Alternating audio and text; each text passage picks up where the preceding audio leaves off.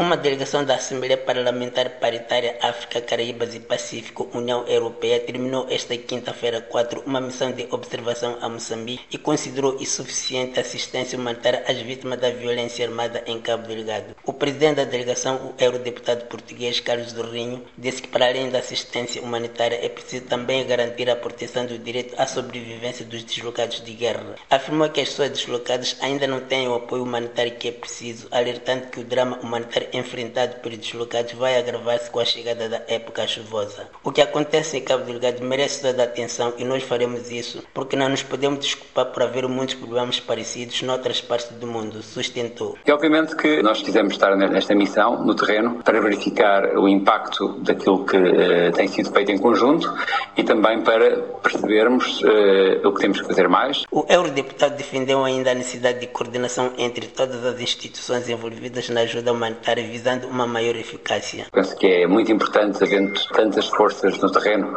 mas é preciso ser resiliente, não desistir e essa mensagem que vamos levar para o Parlamento Europeu. Zorrinho referiu, por outro lado, que a resolução da crise humanitária e de segurança em Cabo Delgado deve passar pela inclusão das populações locais, porque também têm soluções e ambições em relação à situação que enfrenta e ao seu futuro. E o ativista Rui Santos, fundador da plataforma solidária Macovo, diz que o conflito em Cabo Delgado vai deixar marcas permanentes e defende a criação de condições mínimas de sobrevivência nos locais para onde fugiram os deslocados, até porque muitas dessas pessoas não deverão regressar à terra natal. Nós estamos a trabalhar na zona de Metus o maior acampamento, com mais de 20 mil pessoas, e nós estamos, nesse sentido, a tentar encontrar meios de subsistência. Lançamos já projetos de artesanato, muitas dessas pessoas que estão neste acampamento são pessoas que vêm de, de Kisanga, e nós estamos a convertê-los em artesãos e já usamos uma marca, mas estamos a trabalhar ainda com 100 pessoas nesta, nesta atividade. Muitas das pessoas deslocadas são crianças que, segundo Chance Briggs, da Save the Children em Moçambique,